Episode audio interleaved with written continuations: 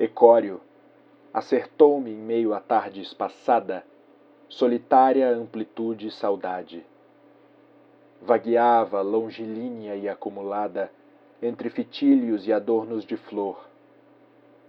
Inundou-se dentro em mim, no desvão infindo das retinas em presença da cor. Passeavam pela boca enfeites e alegorias, arrefecendo grave e aberta salobra gustação de aromas, recolhidos no pedinchar da vontade inquieta.